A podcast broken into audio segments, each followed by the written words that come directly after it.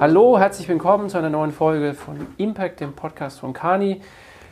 In regelmäßigen Abständen sprechen wir über Covid, die Folgen für die Wirtschaft von Covid, äh, blicken auch eigentlich jetzt immer öfter auch mal zurück, wie war, die, wie war es im Frühjahr, wie ist es jetzt. Ähm, und jedes Mal habe ich einen Gast äh, hier bei mir, mit dem ich spreche. Normalerweise mache ich das immer von zu Hause aus, ganz klassisch Homeoffice, man ist digital verbunden. Heute mache ich das äh, schon jetzt zum zweiten Mal in Folge ähm, mit, äh, mit jemandem live in einem Raum. Ist auch nochmal ein ganz anderes Gefühl, weil wir stehen hier gegen uns gegenüber und reden. Ähm, insofern erstmal, wer ist der Gast? Hallo, Stefan Grubasik. Stefan ist Partner und leitet den Automotive-Bereich bei Kani in Deutschland, Österreich, Schweiz. Hallo Michael, grüß dich. Schön, dass du, äh, dass du da bist. Wir haben diesen besonderen Ort jetzt zum zweiten Mal, dass wir in der Präsidentensuite des Adlon stehen, hier auf ein überdimensionales Bett gucken. Ja. Ähm, draußen gucken wir auf den, auf den Pariser Platz und Hintergrund ist eben, dass letzte Woche der Wirtschaftsgipfel der Süddeutschen Zeitung stattfand, in dessen Rahmen wir diesen Podcast aufnehmen. Auch weil das Thema Automobil, darum soll es heute gehen, einfach natürlich ein dominantes Thema auch bei diesem Gipfel war. Ja. Äh, insofern erstmal so die Frage für dich, äh, Stefan, zum Einstieg. Ähm, heute, also an dem, an dem 18., an dem Mittwoch, am letzten Tag, äh, hat jetzt gerade eben ein Panel stattgefunden. Da war die VDA-Präsidentin Frau Müller, der BMW-Chef Herr Zipse. Titel war, wie die deutsche Automobilindustrie überlebt. Als ich das gelesen habe, habe ich gedacht, steht es echt so schlimm? Ja.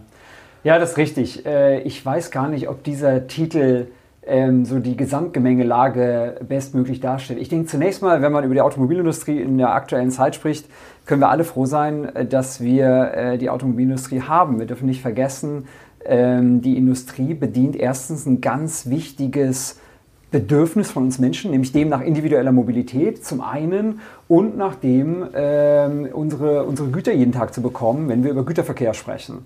Ähm, äh, last not least haben wir einen Großteil der Menschen, äh, gerade in unserem Land, die in der Industrie arbeiten. Von daher liegt uns die Industrie allen, glaube ich, sehr, sehr am Herzen und wir können froh sein, dass wir sie haben. Ich glaube, das Besondere in der aktuellen Situation ist, dass wir so eine Art Hypertransformation in der Industrie gerade sehen. Das bedeutet, dass wir zum einen Transformation in allen Zeitabschnitten sehen. Wir haben sehr kurzfristige Transformationsthemen, Absicherung von Liquidität, von, von Profitabilität, damit die Industrie überleben kann. Wir haben mittelfristige Transformationsthemen, gerade so im Bereich ähm, Elektromobilität, Transformation der Antriebsstränge ähm, und dann in dem Thema Konnektivität und äh, Digital, also alles, was um die Produkte ähm, sich dreht im mittelfristigen Zeitraum. Und wir haben eine langfristige ähm, Transformation, wenn es um das Thema Rolle des Automobils im sagen wir, Modalitätsmix geht. Da kommen dann auch Themen wie autonomes Fahren rein. Und diese Transformation, an denen arbeiten unsere Klienten, arbeiten wir gerade alle gleichzeitig. Und das betrifft jeden einzelnen Bereich der Unternehmen, das betrifft jeden einzelnen Arbeitnehmer. Und ich glaube, das ist das, was die, die aktuelle Zeit so wahnsinnig herausfordernd ähm, macht. Von daher ist mir um die Industrie nicht bange, aber es ist eine sehr umfassende Transformationsaufgabe. Mhm.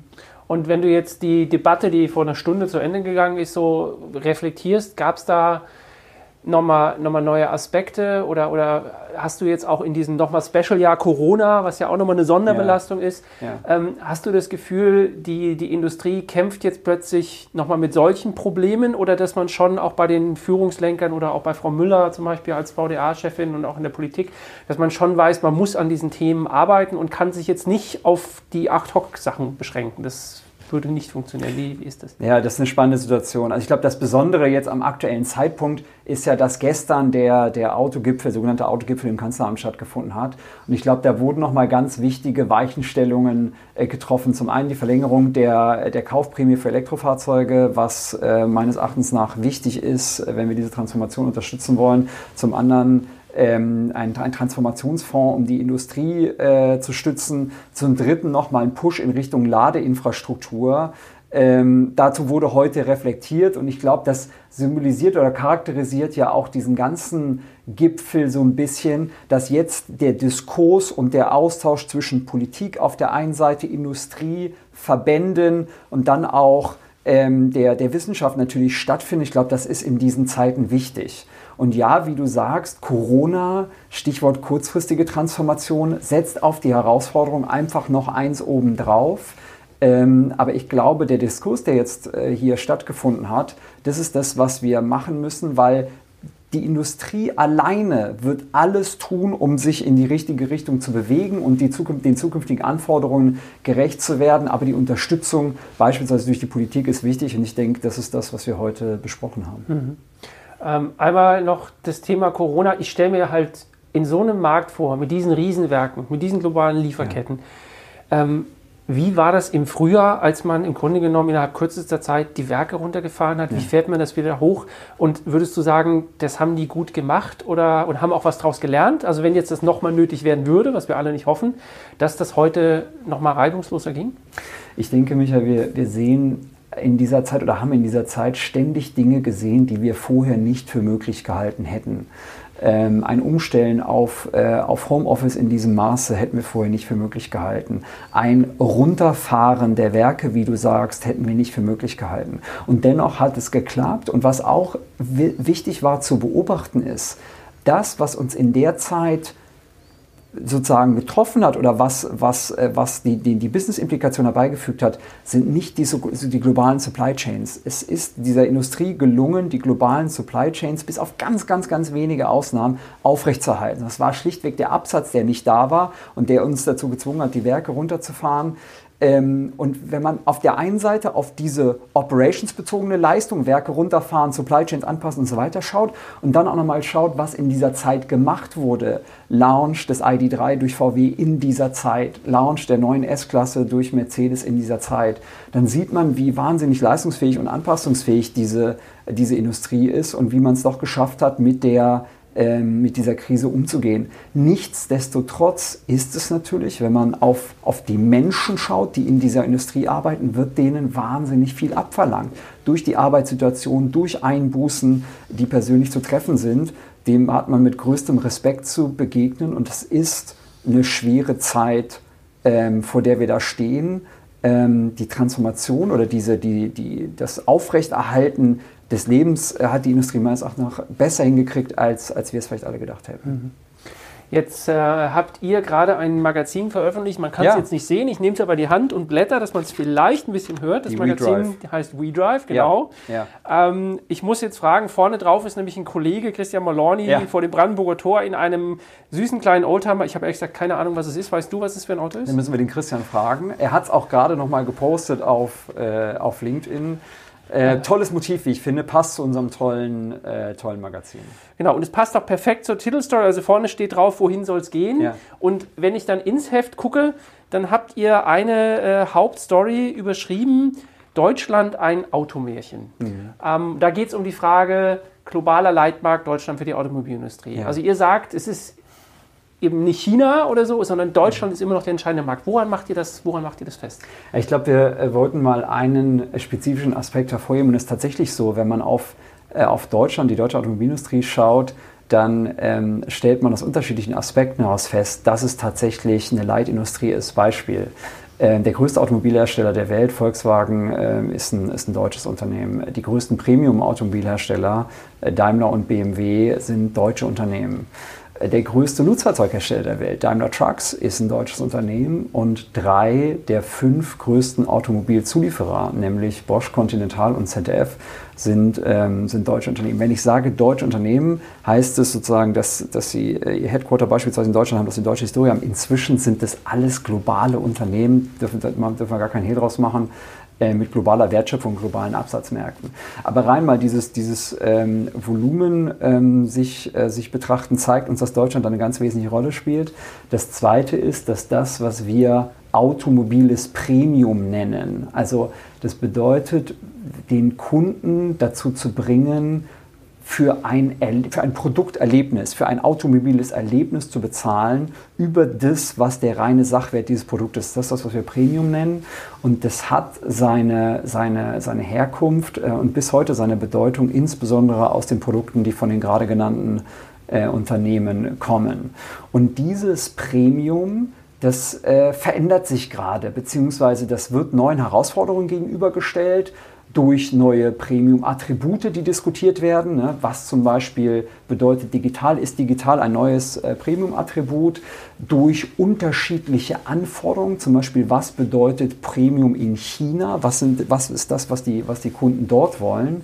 Und deswegen sagen wir das sowohl von dem, von dem Volumen, von der industriellen Bedeutung auf der einen Seite, als auch von der Beeinflussung des Premiums im Automobil Deutschland dann eine wesentliche Rolle spielt. Und deswegen war uns wichtig, mal zu beleuchten und zu diskutieren, wie es damit eigentlich weitergeht. Mhm.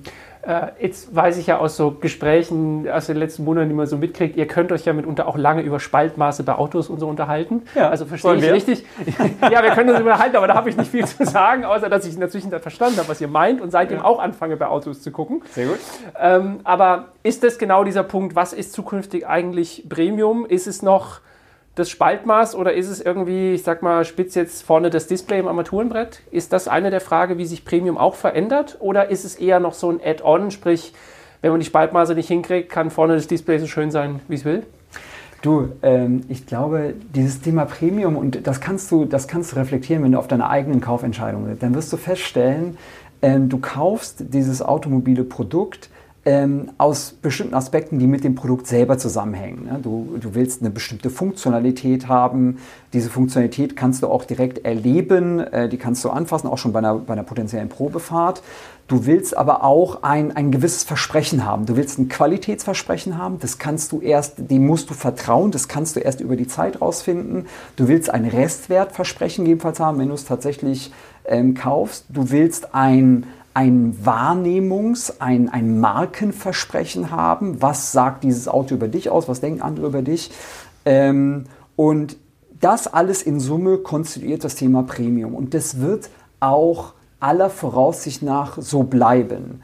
Ähm, die interessante Frage ist jetzt, welche zusätzlichen Aspekte kommen da rein und werden diese, diese, diese Markenwelt, die ich gerade beschrieben habe, inklusive der neuen Attribute, werden die weiter von den Herstellern besetzt, die das heute besetzen? Das sind die äh, deutschen äh, Automobilhersteller zuallererst.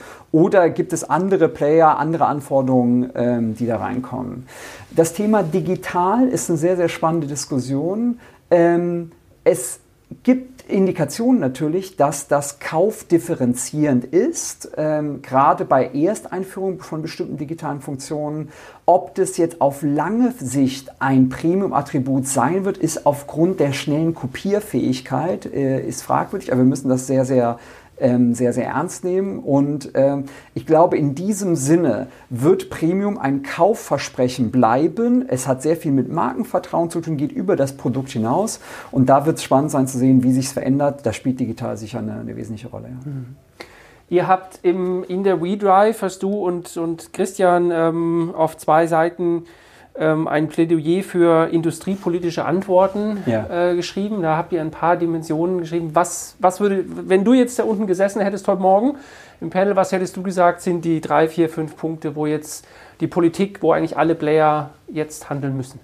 Ja, und ich glaube, ähm, das ist genau das, was dieser, was dieser Gipfel sehr gut repräsentiert hat, nämlich der Dialog äh, zwischen Politik und, und Wirtschaft. Du, es gibt verschiedene Aspekte. Äh, zum einen, ich, ich greife ein paar raus. Zum einen, wenn wir tatsächlich über äh, den Green Deal, über zukünftige CO2 äh, Ziele, die wir alle zusammen erreichen wollen, sprechen, dann braucht es dazu politische Weichenstellung in ganz unterschiedlicher Art und Weise. Äh, zum einen ähm, brauchen wir Lösungen, die es möglich machen, die Wertschöpfung beispielsweise für diese zukünftigen Antriebe, Elektrofahrzeuge, Brennstoffzelle und so weiter, auch hier am Standort äh, Deutschland äh, haben zu können. Da braucht es eine politische äh, Unterstützung. Ich denke, das ist das, was wir gerade diskutieren. Ähm, wir brauchen Kaufanreize äh, für diese Art von Fahrzeugen, darüber haben wir gerade schon gesprochen. Wir brauchen aber auch politische Lösungen für die Menschen, die in den Produkten aktuell arbeiten, in den Industriezweigen, die zukünftig an Bedeutung eher abnehmen werden. Wir können nicht einfach sagen, ähm, Pech gehabt, sondern wir brauchen Lösungen für diese Menschen. Das hat mit Qualifizierungsmaßnahmen, mit Weiterbildungsmaßnahmen ähm, etc. zu tun. Äh, und dann last not least in diesem Themenbereich, ähm, ein Elektroauto ist in der Attraktivität so stark, wie die Infrastruktur drumherum ist. Das heißt, wir brauchen industriepolitische Lösungen äh, für das Thema Ladeinfrastruktur und da ist ja gerade auch auf dem Autogipfel im Kanzleramt äh, einiges auf den Weg gebracht worden. Das ist ein Beispiel. Das zweite Beispiel ist, wir haben jetzt viel über Elektromobilität gesprochen, ein längerfristiges Thema ist ja die Veränderung in Richtung autonomes, hochautomatisiertes Fahren. Ähm, auch das ist keine rein technische äh, Fragestellung, sondern es ist auch eine politische Fragestellung. Welche Gesetze, welche gesetzliche Rahmenwerke schaffen wir, ähm, um dieses ähm, autonomisierte Fahren oder autonome Fahren zu ermöglichen? Auch da ist ein Gesetzentwurf auf den Weg gebracht worden für Level 4, hochautonomes Also äh, fünf gibt es insgesamt, ne? Fünf wäre das höchste, fünf sozusagen brauchst du äh, kein, äh, keinen Fahrer mehr. Level 4 wird eine sehr breite Bandbreite, Bandbreite haben, heißt aber zum Beispiel selbstständigen Spurwechsel, selbstständiges Überholen auf der Autobahn, zum Beispiel bei Geschwindigkeiten bis 130. Dafür brauchst du eine gesetzliche Regelung.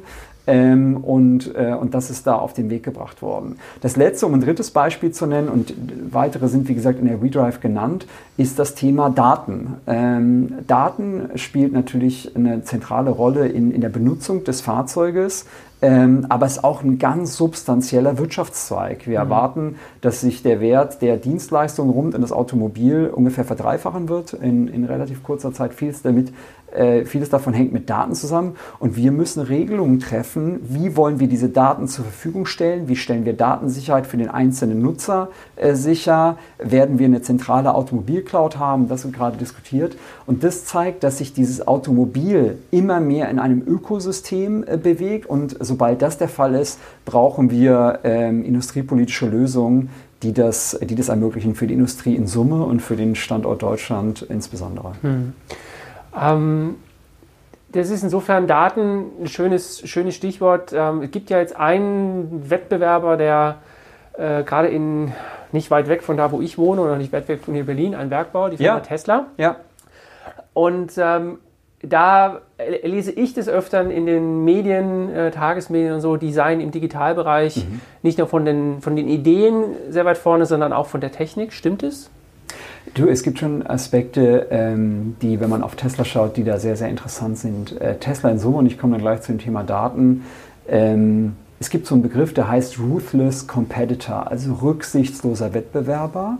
Ähm, und das ist das im Prinzip, was für mich Tesla sehr gut beschreibt. Tesla hat die Möglichkeit, das Geschäftsmodell, die Produkte, die Wertschöpfung Greenfield zu beschreiben. Äh, die tragen sich nicht mit, mit Altlasten rum und designen das deswegen so, wie es für sie in der aktuellen Situation optimal ist. Und das macht sie zu einem ganz ernstzunehmenden äh, und toll, äh, ernstzunehmenden Wettbewerber und tollen Unternehmen. Was das Thema Daten angeht, ich denke, da gibt es, oder was das Thema Connectivity digital angeht, ich denke, da gibt es zwei Aspekte. Zum einen, wenn wir über Connectivity im Fahrzeug sprechen, über Einbindung von deinem Smartphone, über äh, Multimedia etc., da ist es mir um die deutschen Automobilhersteller ist es mir nicht bange. Also jeder, der schon mal das Vergnügen hatte, in der neuen S-Klasse zu sitzen, die neue Generation MBUX zu erleben, sieht, dass wir da sehr, sehr wettbewerbsfähig sind. Aber Tesla hat die, den Vorteil einer neuen Generation der Elektrik-Elektronik-Infrastruktur im Fahrzeug und die ermöglicht beispielsweise sowas wie Update over the Air, das Zuschalten von neuen Funktionalitäten, von Upgrades, von Bugfixes, ähm, gegebenenfalls auch temporär zusammen mit einer Vergütung verknüpft. Du sagst, du möchtest jetzt für eine gewisse Zeit lang das und das Feature nutzen und das wird dann aufgeschaltet und wieder abgeschaltet. Wenn du das machen möchtest, dann brauchst du eine gewisse Infrastruktur, Elektronikinfrastruktur im Fahrzeug, die dir das ermöglicht. Und da Tesla, wie gesagt, Greenfield sein Produkt entwickelt hat, ist ihnen das heute noch besser möglich als äh, unseren aktuellen Herstellern, die dran sind. Äh, aber da hat Tesla sicher einen Wettbewerbsvorteil. Von daher würde ich das äh, differenziert betrachten. Ich finde, Tesla ist ähm, ein, ein sehr, sehr ernstzunehmender Wettbewerber und ähm, eine Bereicherung für die Industrie, weil es uns in Schwung hält, weil es die Industrie in Schwung hält, ähm, um, die, um die grundsätzliche digitale Fähigkeit, äh, wie gesagt, unserer Hersteller ist mir nicht bange. Hm. Ähm, es ist ja auch äh, so ein, eigentlich so ein zweischneidiges Schwert. Ich meine, auf der einen Seite kann man jetzt sagen, ja, jetzt kommt Tesla auf den deutschen Markt, weil sie irgendwie sich so stark fühlen. Man könnte es ja auch umgekehrt sagen. Ähm, naja, die haben das Gefühl, dass sie in Europa, und sie hatten ja in ganz Europa nach dem Werksstandort geguckt, dass sie eigentlich in Europa, wenn, auf den deutschen Markt müssen, weil eure These wieder, das ist der Leitmarkt. Ähm, eigentlich ist es ja dann so ein bisschen auch eine, ich sag jetzt mal, Adelung, dass der kleine, noch immer kleine neue Player denkt, äh, wenn ich bei den Großen da irgendwie, da muss ich irgendwo auch die Nähe suchen, muss mich dort auch stellen. Und ich will, äh, war ja auch eine Studie von euch, die Frage, Tesla, Tesla Made in Germany. Also irgendwie ist da ja, gibt es ja wahrscheinlich sehr rationale Gründe am Ende, warum die jetzt in Grünheide bauen und nicht irgendwie in Spanien, Belgien oder Schottland. Ganz spannendes Thema. Ähm, wir haben, um mal auf den, auf den Kunden zu sprechen zu kommen, wir haben ja Endkunden befragt, was bedeutet es für euch, wenn es auf einmal Tesla Made in Germany gibt? und ähm, haben gefragt, ist das, macht das für euch Tesla damit noch attraktiver? Beeinflusst euch das in eurer Kaufentscheidung? Und das Ergebnis war, dass über 50 Prozent der Kunden gesagt haben, ja, Tesla Made in Germany wird noch mal attraktiver, als ich den vorher empfunden habe. By the way, zwei Drittel der, Fahrzeug, der, der Leute mit Geschäftsfahrzeug haben das gesagt, deswegen ist das sehr ernst zu nehmen. Ähm, und ich denke, ja, das ist, wenn man mal abstrakt drauf schaut, ist das im Wesentlichen ein Kompliment. Das ist ein Kompliment an den Standort Deutschland, an die äh, tollen Mitarbeiter, die es hier in Deutschland gibt, an die gute Ausbildung, ähm, an die gute Infrastruktur, ähm, ist als definitiv als Kompliment zu sehen. Ähm, aber für die hiesigen äh, Automobilhersteller äh, entsprechend auch, äh, auch wieder ernst zu nehmen. Wir haben zusätzlich gefragt, was sind denn Gründe aktuell keinen Tesla zu kaufen für euch, wenn ihr euch äh, zukünftig euer Fahrzeug aussucht. Und dann kommen dann so Themen wie Markenvertrauen, wie Servicenetz, ähm, wie tatsächlich auch äh, Preis, äh, Netzwerk von ähm, Reparaturwerkstätten. Das heißt, es gibt ein gutes Potenzial für unsere Hersteller, sich auch gegen Tesla zu differenzieren. Aber wir arbeiten jetzt Haustür an Haustür und dadurch wird der Wettbewerb noch äh, intensiver und spannender. Mhm. Ihr habt ja in der WeDrive gibt es ja auch so eine Doppelseite War of Talents, also die Frage, wer, wer kriegt die Fachkräfte? Ja. Und äh, da fand ich sehr interessant. Da gibt es einmal so Top-Arbeitgeber für IT-Absolventen. Mhm. Da gibt es natürlich dann Google und so weiter. Ähm, aber wenn ich jetzt unter den wenn ich mir die ersten elf angucke, unter den ersten elf findet sich BMW, findet sich Porsche, findet sich Daimler, findet sich die, findet sich die Bosch-Gruppe. Ja. Und wenn ich gucke für Ingenieurabsolventen, äh, da ist Daimler 2, Audi 3, BMW 4, dann kommt Tesla, dann kommt Porsche, also dann ist auch Bosch wieder unter den Top 10. Also das zeigt aber ja schon auch, ähm, dass der deutsche Markt Sicherlich gibt es auch eine Knappheit bei IT-Fachkräften und so, mhm. aber insgesamt ist das trotzdem, wissen die Leute, dass man äh, hier hoch innovative Firmen hat und äh, an der Zukunft arbeiten kann. Du, das ist genau das ist es, ne? dass die Unternehmen, über die wir sprechen, sind Hightech-Unternehmen, sind zu einem großen Teil Softwareunternehmen heute. Ein massiver Wandel stattgefunden, damit hochattraktiv für hiesige Absolventen und das brauchen wir auch. Wir brauchen mehr Leute, die sich mit Elektronik auskennen. Wir brauchen mehr Softwareingenieure äh, und müssen Umfelder schaffen, äh, um für diese Leute attraktiv zu sein. Wir sind da auf einem super Weg. Das Ranking, was du angesprochen hast, vor fünf Jahren sah noch ganz anders aus. Da hast du im Wesentlichen die Hightech-Unternehmen, also die, die ähm, Googles und, und Microsofts und, und Amazons dieser Welt äh, dort gesehen. Wir haben da unheimlich aufgeholt und auch das zeigt nochmal die Transformation, die wir da gerade äh, durchlaufen. Dranbleiben ist angesagt. Mhm. Zum Schluss ist eher so die spontane Frage, wenn du ähm, auf, äh, auf die derzeitige Autopalette gibt, hast du so ein, so ein Modell, wo du sagst, das ist eigentlich momentan aus deiner Sicht das schönste, beste. Ich weiß ja, ihr diskutiert ja gerne immer so über die Autos und, und was gerade angesagt ist. Was ist dein, dein persönlicher Favorit momentan? Du, ähm, ich, ich glaube auch da, die Bandbreite ist so groß, dass so als äh, wie die Frage nach dem Lieblingsessen. Ne? Mhm. Ähm, meines Erachtens nach ist es schon so, dass äh, Volkswagen mit dem ID3 ähm, mit, der, mit der Betonung der Bedeutung von Elektromobilität, mit Elektromobilität im, im wirklichen Volumensegment ähm, zu dem aktuellen Zeitpunkt, glaube ich, und dann auch noch unter, der, unter den Rahmenbedingungen der Corona-Krise haben die was ganz Tolles gemacht. Wenn man jetzt in, ins Premium geht, die S-Klasse wurde gerade vorgestellt, ähm, aus meiner Sicht aktuell ähm, das beste Auto der Welt in allen Dimensionen, ähm, Sicherheit, Performance, digitale Integration. Wir haben über, über äh, das Thema autonomes Fahren äh, gesprochen. Da werden nächstes Jahr nochmal zusätzliche Funktionen freigeschaltet werden. Ähm, und so wirst du aber bei jedem Hersteller äh, ganz besonders tolle Produkte finden. Ähm, zum aktuellen Zeitpunkt würde ich wahrscheinlich die zwei nennen, weil sie halt auch unter den Vorzeichen der Krise äh, zustande gekommen sind, beziehungsweise in den Markt gebracht wurden, was eine ganz besondere Leistung mhm. ist. Was mich bei der S-Klasse ja auch so beeindruckt hat, ist, dass das Werk dahinter ja auch das Nonplusultra ja. ist. Factory 56. Ja. Und das ist, ähm, das ist so. Äh, wir sehen dort, dass das Thema Digitalisierung in der Automobilindustrie kein Thema nur des Produktes ist, sondern der gesamten ähm, der gesamten Wertschöpfung. Auch da eine riesen Herausforderung, end-to-end -end digitale äh, Ketten zu implementieren über die komplette äh, Wertschöpfung. Ähm, Und da sind wir dran. Da müssen wir, da müssen wir weiter Gas geben, äh, um schneller zu werden, um agiler und flexibler zu werden.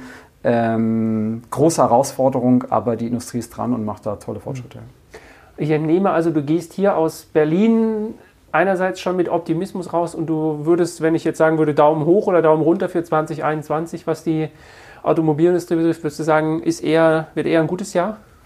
Michael, möchte ich ein bisschen differenziert tatsächlich betrachten. Zum einen, wenn wir über die aktuelle Situation sprechen, dann müssen wir mit großer Ernsthaftigkeit auf die Herausforderungen schauen, denen die Menschen einfach ausgesetzt sind. Ähm, und da ist ähm, da ist äh, Demut angesagt ähm, vor, vor der Leistung, die dort erbracht wird, vor dem, was da auch erduldet wird.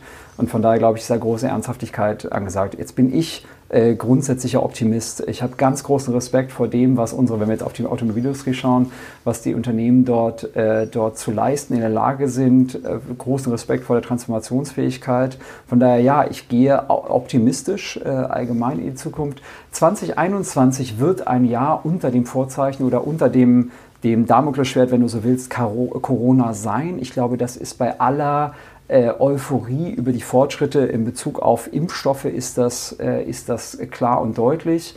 Ähm, da wir, wie gesagt, von der globalen Industrie sprechen, das heißt der Automobilindustrie, äh, der ist jetzt auch nicht geholfen in dem Moment, wo jetzt hier in Deutschland der Impfstoff ankommt, sondern ähm, das ist eine globale Industrie und 2021 werden die Absatzmärkte noch äh, unter dem Vorzeichen Corona ähm, stehen. Das heißt, es wird ein herausforderndes Jahr, es wird ein weiteres Jahr eine Transformation. Ich glaube, wir haben viel gelernt im Umgang äh, damit, in allen, in allen Bereichen. Und ähm, naja, was mich einfach, ich weiß ja, was 2021 auch wieder für Produkte auf den Markt kommen werden. Ich glaube, da steht uns einiges äh, Tolles bevor. Von daher äh, bin ich äh, ernsthaft gestimmt, wenn es um die aktuelle Situation geht, aber sehr optimistisch äh, im Ausblick. Wunderschönes Schlusswort. Äh, vielen Dank, Stefan, dass du dir die Zeit genommen hast. Danke dir hast. auch, Michael. Ähm, ich vergesse ja sehr gerne in Podcast-Folgen am Anfang mich vorzustellen und dann fällt es mir immer im Laufe ein und ich sage es am Ende, deswegen sage ich es heute auch nochmal. Ich bin Michael Scharfschritt. Ich mache Marketing, Kommunikation für Deutschland, Österreich, Schweiz und habe eben das Vergnügen, so alle, ja, alle ein, zwei Wochen einen Kollegen zu interviewen. Das macht immer wahnsinnig viel Spaß. Ihr nehmt euch alle immer dafür Zeit, was wirklich toll ist und ich hoffe, dass man das da draußen so auch wahrnimmt. Äh, wer diesen Podcast mag, und du machst es, Entschuldigung, wenn ich es ins Wort falle, und du machst es sehr, sehr gut, wenn ich das an der Stelle sage. Ja, Vielen Dank an dich und dein Team. Nehme ich jetzt gerne mit, auch für das ganze Team. Vielen Dank. Ähm, ja, wer den Podcast äh, mag, der kann gerne liken, kommentieren, teilen. Wir sind eigentlich auf allen Plattformen soweit vorhanden. Und es gibt übrigens vielleicht noch als Tipp, wer von, von Impact nicht genug kriegen kann, es gibt noch einen zweiten Podcast, nämlich WeDrive. Ja. Den gibt es auch schon länger und der wurde gerade vom Tagesspiegel als einer der Podcasts im Mobilitätsbereich gewürdigt, den man unbedingt hören sollte. Insofern, ähm, ja, von uns gibt es immer so eine halbe Stunde, der geht sogar ein bisschen länger, dreiviertel Stunde. Da reden immer Christian Malorni und Thomas Luck im Wechsel Luke, mit genau. externen Gästen. Auch immer wirklich sehr, sehr spannend. Die bemühen sich auch immer diese, um diese Zwischentöne in dieser ja doch auch oft sehr emotionalisierten Debatte. Ja. Ähm, also dann da einfach reinhören und ansonsten hören wir uns wieder in zwei Wochen mit einer neuen Folge von Impact. Vielen Dank. Prima, danke dir.